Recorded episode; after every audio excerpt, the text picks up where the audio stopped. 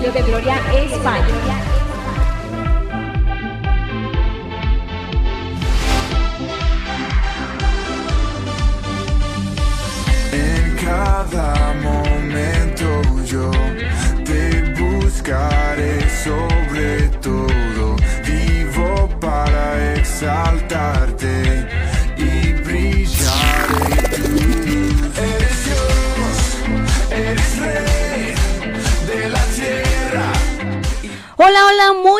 Tardes queridos amigos, queridos oyentes de nuestra radio. Les saluda su compañera Lizeth Joana en esta tarde. Quiero vivir en tu voluntad y amar como Cristo con mi corazón.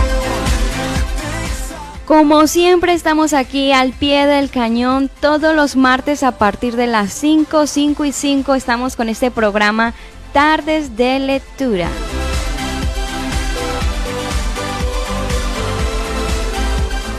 Recordando que en estos tiempos estamos leyendo o en estos programas de tardes de lectura leemos lectura cristiana, libros cristianos y estamos eh, en esta parte o en este tiempo leyendo los cinco lenguajes del amor, el secreto del amor que perdura, escrito por Gary Chapman.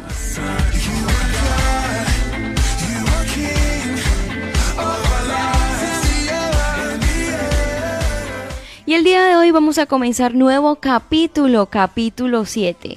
Cuarto lenguaje del amor, actos de servicio.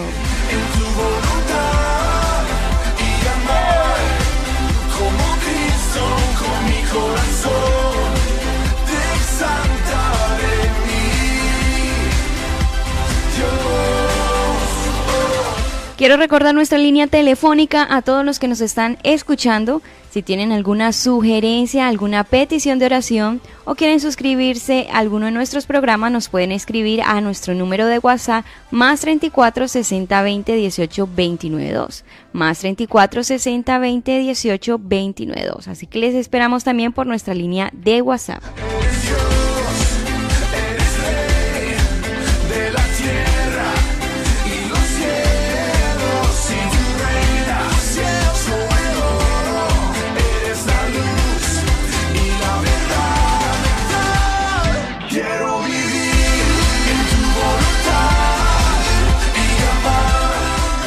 Así que un saludito muy especial para todos nuestros amigos que siempre se conectan a través de las plataformas, plataformas de la radio, de la aplicación del teléfono, del Facebook. Muy buenas tardes y nos vamos con el cuarto lenguaje del amor, que es el capítulo 7, actos de servicio.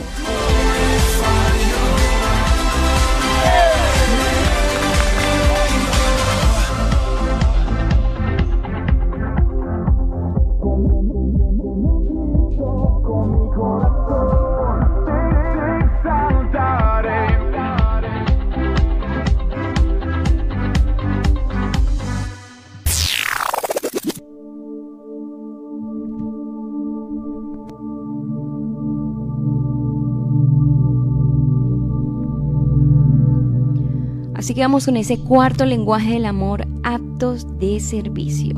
Estamos en el capítulo 7 ya. Dice, Michelle se sentó en la sala, tecleando en la computadora portátil. Podía escuchar los ruidos en el cuarto de planchar, donde su esposo Braulio se ponía al día con los montones de ropa. Sonrió para sí. En los últimos días, Braulio había limpiado el apartamento, preparado la cena y realizado los recados. Todo porque Michelle estaba en medio de los exámenes finales de la licenciatura. La hacía sentir contenta, amada. El lenguaje primario del amor de Michelle era lo que llamo actos de servicio. Por actos de servicio me refiero a hacer cosas que sabes que a tu cónyuge le gustaría que hicieras. Procuras complacerla mediante el servicio, a fin de expresarle tu amor al hacer cosas para ella. Así fue con Damián, a quien conocimos en el capítulo anterior. Tales acciones como hacer la comida, poner la mesa, lavar los platos, pasar la aspiradora, limpiar una cómoda, cambiarle el pañal al bebé, desempolvar los estantes de libros, mantener el auto en óptimas condiciones, pagar las cuentas, podar los arbustos, sacar a pasear el perro, cambiar la caja de arena del gato y lidiar con los arrendatarios y las compañías de seguros son todos actos de servicio. Requieren reflexión, planificación, tiempo, esfuerzo y energía. Si se hacen con un espíritu positivo, de seguro que son expresiones de amor.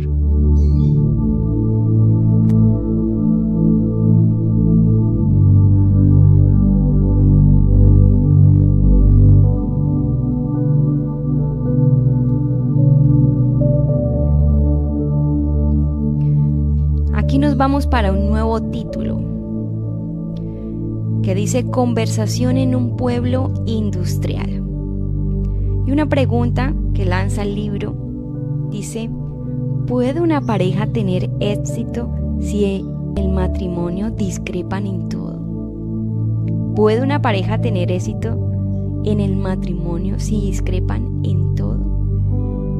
Así que vamos a leer esta increíble historia que nos narra el doctor Chapman en un pueblo industrial, donde se descubre ese cuarto lenguaje del amor que son los actos de servicio.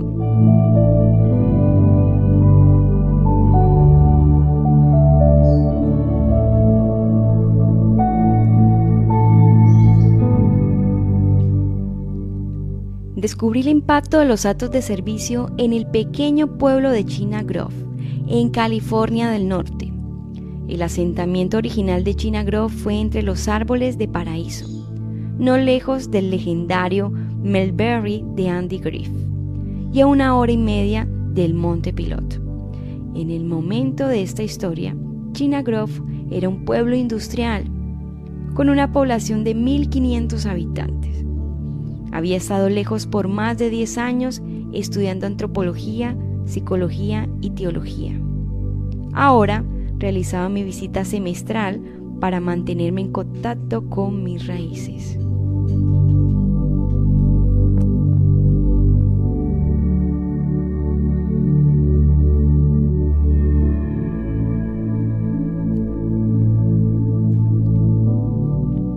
Casi todos los que conocían, excepto el Dr. Chin y el Dr. Smith, trabajaban en la fábrica textil. El Dr. Chin era el médico y el Dr. Smith era el dentista. Y por supuesto, allí estaba el predicador Blackburn, que era el pastor de la iglesia. Para la mayoría de las parejas en China Grove, la vida se centraba en el trabajo y en la iglesia. La conversación de toda la fábrica tenía que ver con la última decisión del supervisor y cómo afectaba esta su trabajo en particular. Los servicios en la iglesia se centraban sobre todo en los anticipados gozos del cielo.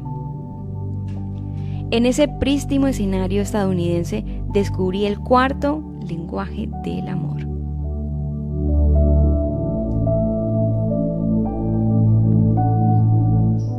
Estaba parado debajo del árbol de paraíso.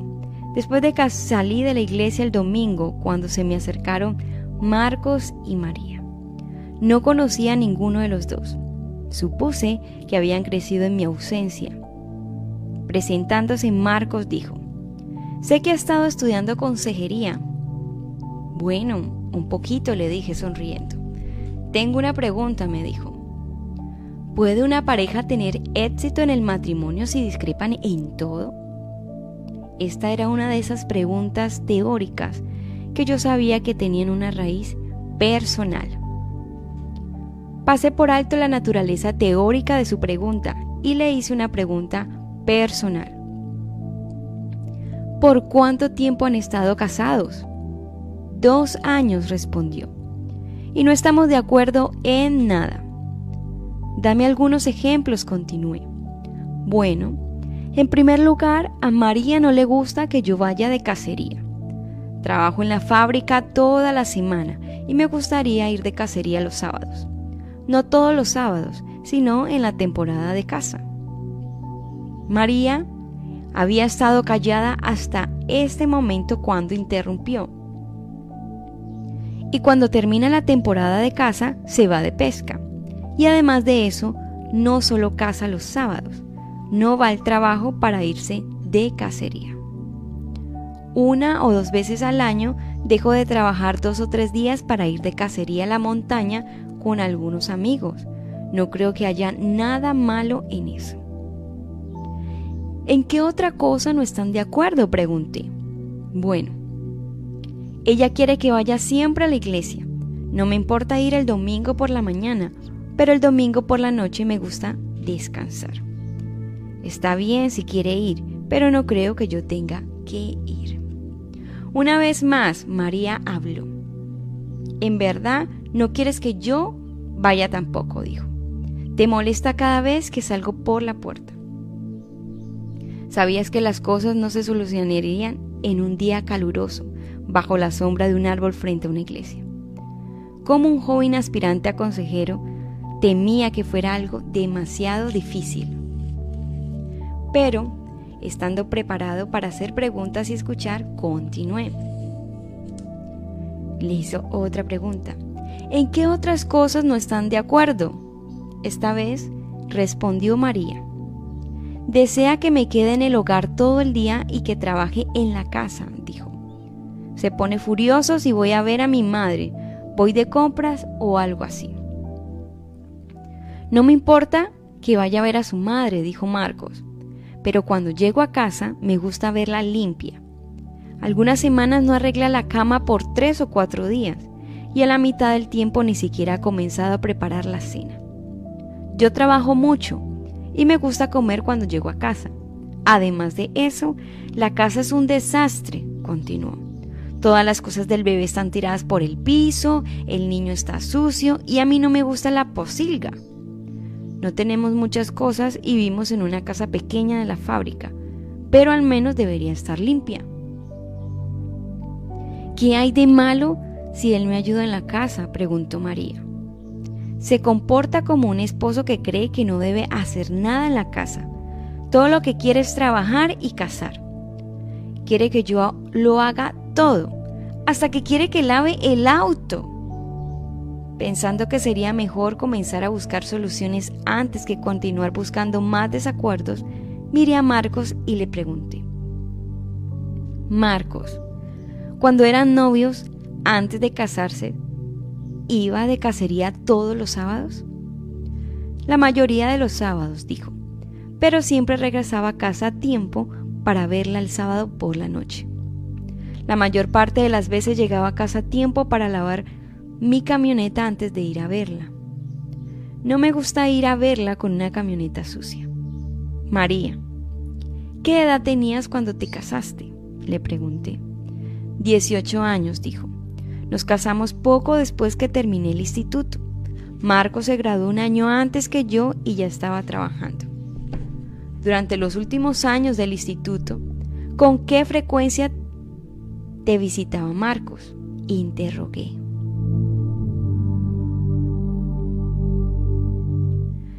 Venía casi todas las noches, me dijo. Es más, venía por las tardes y a menudo se quedaba y comía con mi familia me ayudaba a hacer los trabajos de la casa y luego nos sentábamos y conversábamos hasta la hora de la comida. Marcos, ¿qué hacían los dos después de la cena? pregunté. Marcos me miró con una tímida sonrisa y dijo, bueno, las cosas que hacen los novios, ya sabe. Pero si tenía un trabajo de la escuela, dijo María, me ayudaba. A veces pasábamos horas en esos trabajos. Yo estaba encargada de las carrozas alegóricas de Navidad y me ayudó por tres semanas todas las tardes. Fue hermoso. Cambié el giro de la conversación y me concentré en el tercer aspecto de su desacuerdo. Marcos, cuando eran novios, ¿ibas a la iglesia con María los domingos por la noche? Sí, iba, respondió. Si no iba a la iglesia con ella, no podía verla esa noche. Su padre era estricto en ese sentido.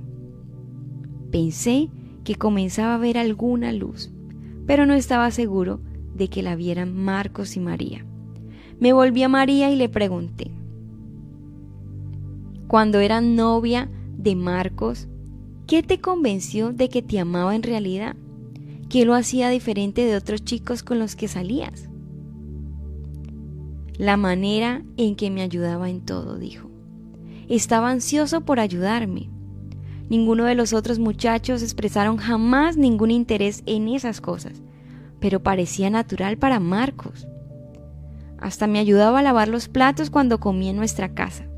Era la persona más maravillosa que había conocido, pero después que nos casamos eso cambió. No me ayuda en nada.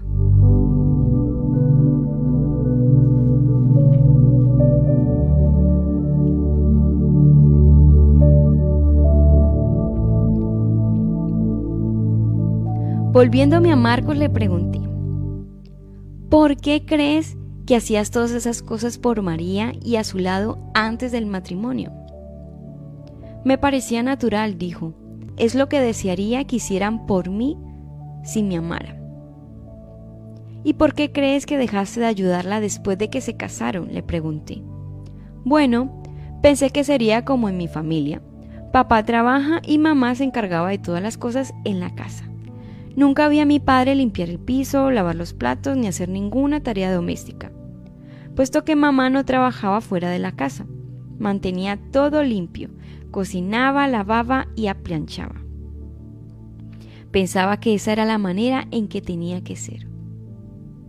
Esperando que Marcos viera lo que veía yo, le pregunté, Marcos, ¿qué le escuchaste decir a María hace un momento cuando le pregunté qué era lo que había hecho sentirse amada cuando eran novios.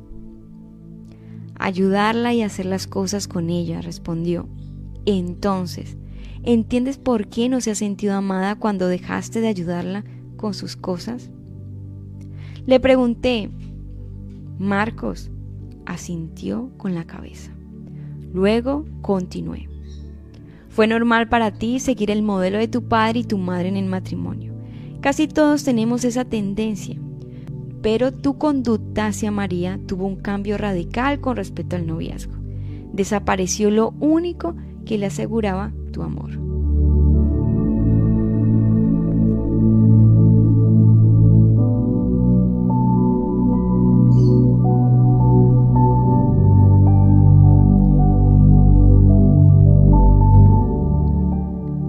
María ¿Qué le escuchaste decir a Marcos cuando le pregunté por qué hizo todas esas cosas para ayudarte cuando eran novios?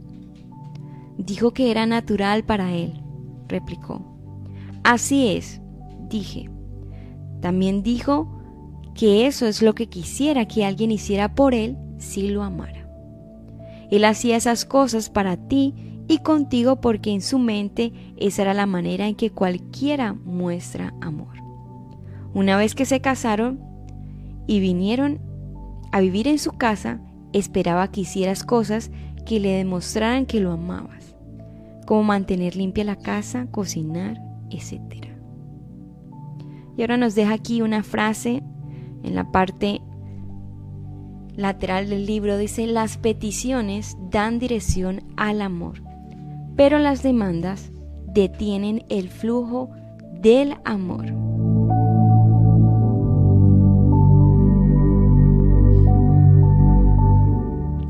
Continuando con esta historia, dice en resumen, tendrías que hacer cosas para expresarle tu amor. Cuando no te vio hacer esas cosas, ¿entiendes por qué no se sintió amado? Ahora, María asistió con la cabeza. Continué. Pienso que ambos son infelices en el matrimonio porque ninguno de los dos muestra su amor haciendo nada por el otro. Creo que tiene razón, dijo María, y se debe a que dejé de hacer cosas para él porque me ha ofendido su espíritu exigente. Es como si quisiera hacerme igual a su madre. Así es, dije, y a nadie le gusta que lo obliguen a hacer algo. Es más, el amor se da siempre con libertad. No se puede exigir el amor. Podemos pedirnos cosas el uno al otro, pero nunca debemos exigir nada. Las peticiones dan dirección al amor, pero las demandas detienen el flujo del amor.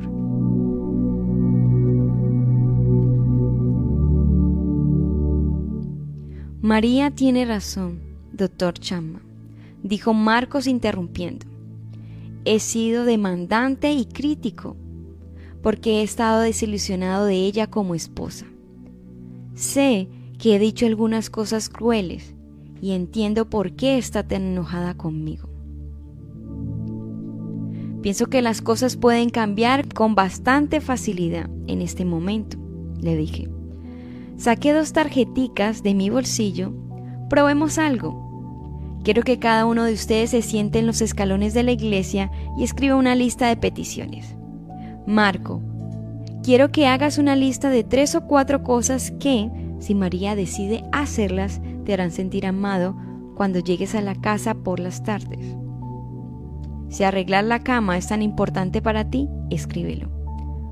María, quisiera que hagas una lista de tres o cuatro cosas que quisieras que Marcos te ayudara a hacer. Cosas que, si él decide hacerlas, te ayudarían a saber que te ama. Me gustan las listas, ayudan a pensar en forma concreta. Después de cinco o seis minutos se entregaron sus listas. La de Marcos decía,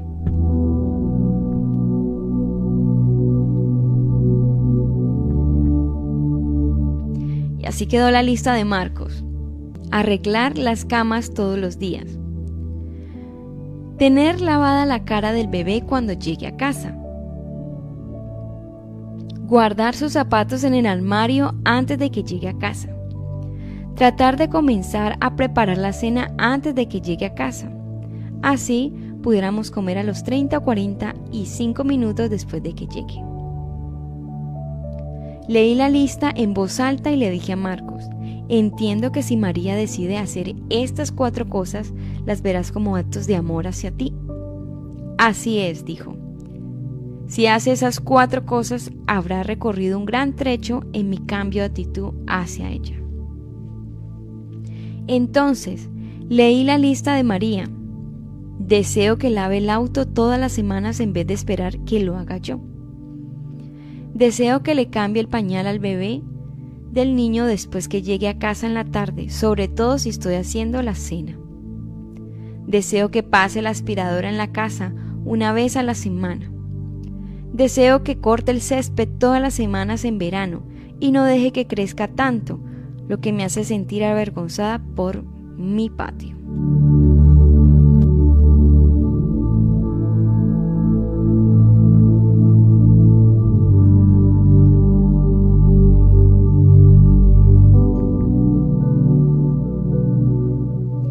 María le dije, entiendo que dices que si Marcos acepta hacer estas cuatro cosas, tomarás estas acciones como verdaderas expresiones de amor hacia ti.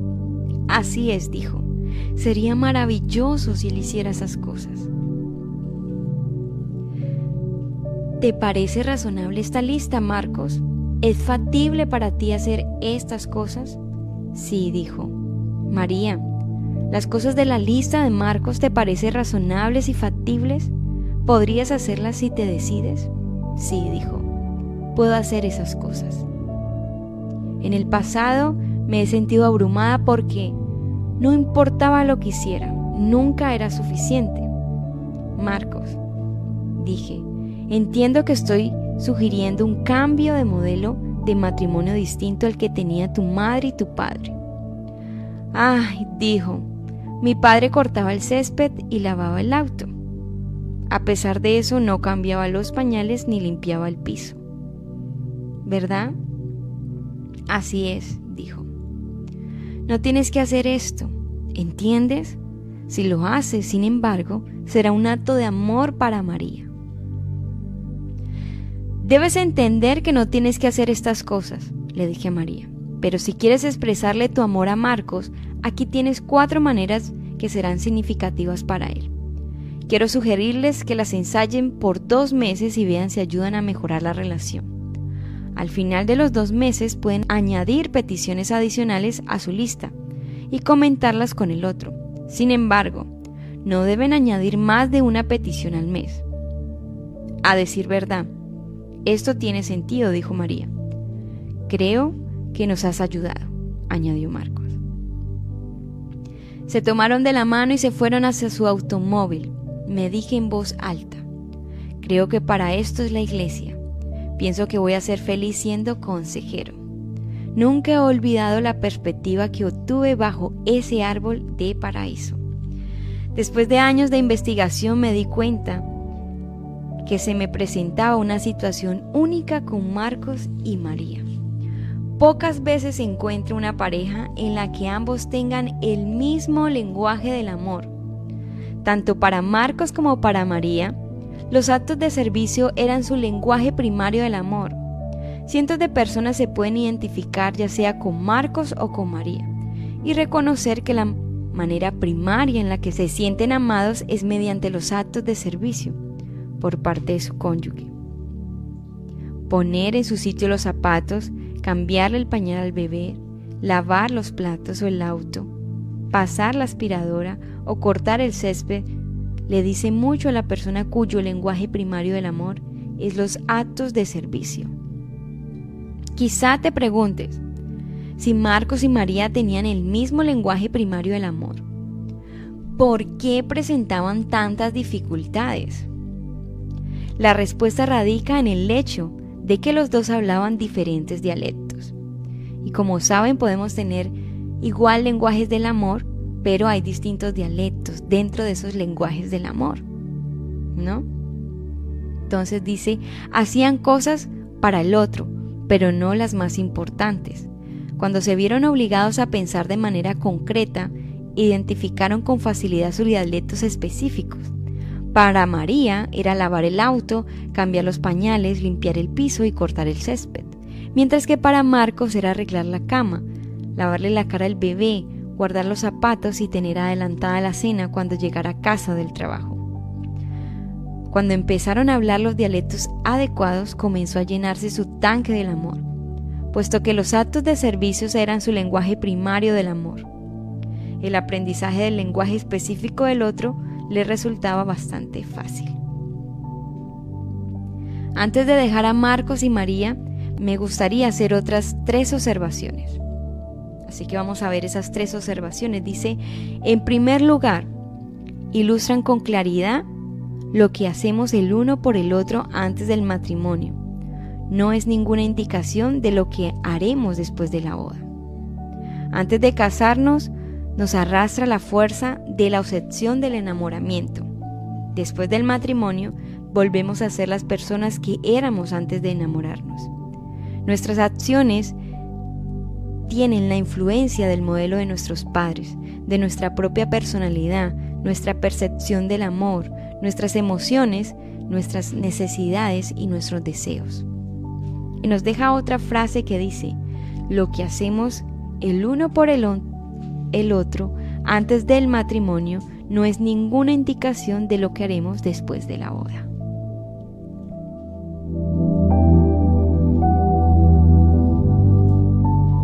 Continuando con lo que leemos, dice, Solo una cosa es cierta con relación a nuestro comportamiento. No será el mismo que mostramos cuando estábamos atrapados en el enamoramiento. Eso me lleva a la segunda verdad que ilustran Marcos y María. El amor es una condición que no se puede forzar. Marcos y María se criticaban el uno al otro, sus conductas, y no iban a ninguna parte. Una vez que comenzaron a hacerse peticiones más que demandas, su matrimonio empezó a restablecerse. Las críticas y las demandas tienden a dividirnos. Con suficiente crítica, quizás obtengas la aceptación pasiva de tu cónyuge. O sea, en mis palabras sería que tu cónyuge haga lo que le estás diciendo, ¿no? Pero no sería la, forma correcta, ¿no? Porque él no lo va a percibir como expresión de amor. Entonces dice, con suficiente crítica quizás obtengas la aceptación pasiva de tu cónyuge. A lo mejor hace lo que quieres, pero es probable que no sea una expresión de amor. Puedes darle dirección al amor haciendo peticiones. Quiero que laves el auto, cambie los pañales del bebé, cortes el césped. Pero no puedes crear la voluntad de amar. Cada uno de nosotros debe decidir todos los días amar o no amar a nuestro cónyuge. Si decidimos amar, expresémoslo de manera en que las peticiones de nuestro cónyuge hagan nuestro amor más efectivo de manera emocional.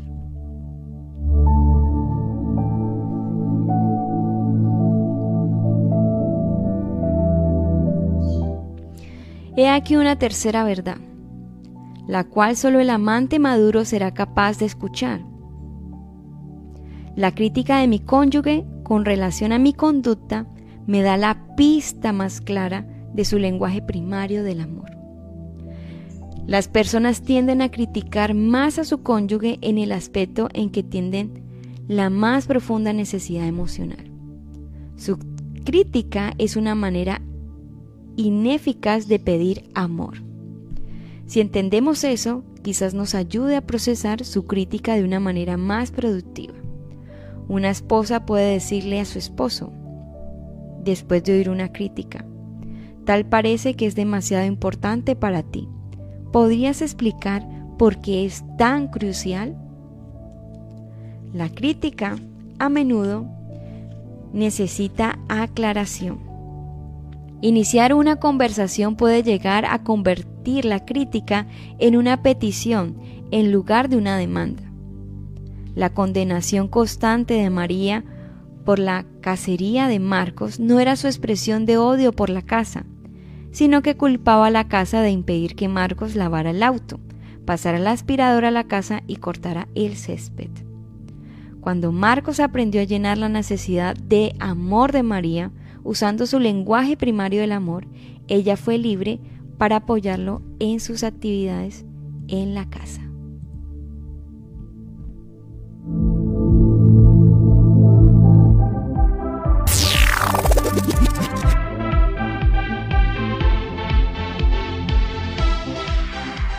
Bueno, mis queridos amigos y nuestros queridos oyentes, hermanos en la fe, y con esto hemos terminado el día de lectura de hoy. El próximo día continuaremos con este capítulo 7, cuarto lenguaje del amor, actos de servicio. Seguiremos leyendo y vienen títulos muy interesantes que dice felpudo o amante. Así que no se lo pierdan porque va a estar muy interesante. Dice, las personas tienden a criticar más a su cónyuge en el aspecto en que tienen la más profunda necesidad emocional.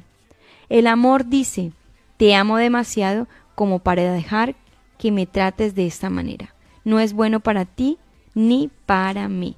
Y luego también vamos a tener el turno de reflexionar y los aspectos o las tics que nos da al final el libro para poder eh, encontrar o descubrir ese lenguaje en nuestro cónyuge si es ese y algunas sugerencias si no sabemos cómo empezar a practicarlo también poder hacerlo a través de esas sugerencias que nos da el doctor Chapman.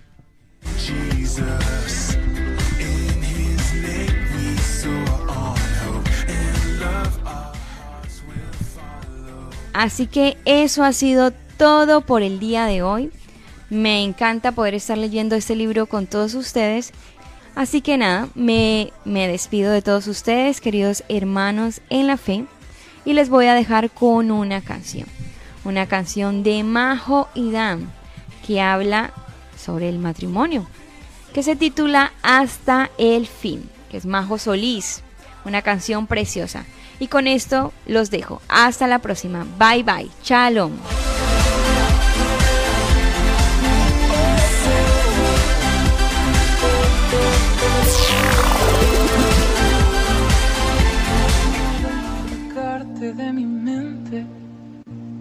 Tatuaste tu nombre en mi interior.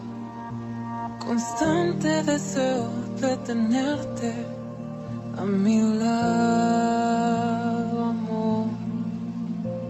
No pude ignorar que solo el verte logró despertar mi corazón. No pude evitar el deshacerme en tu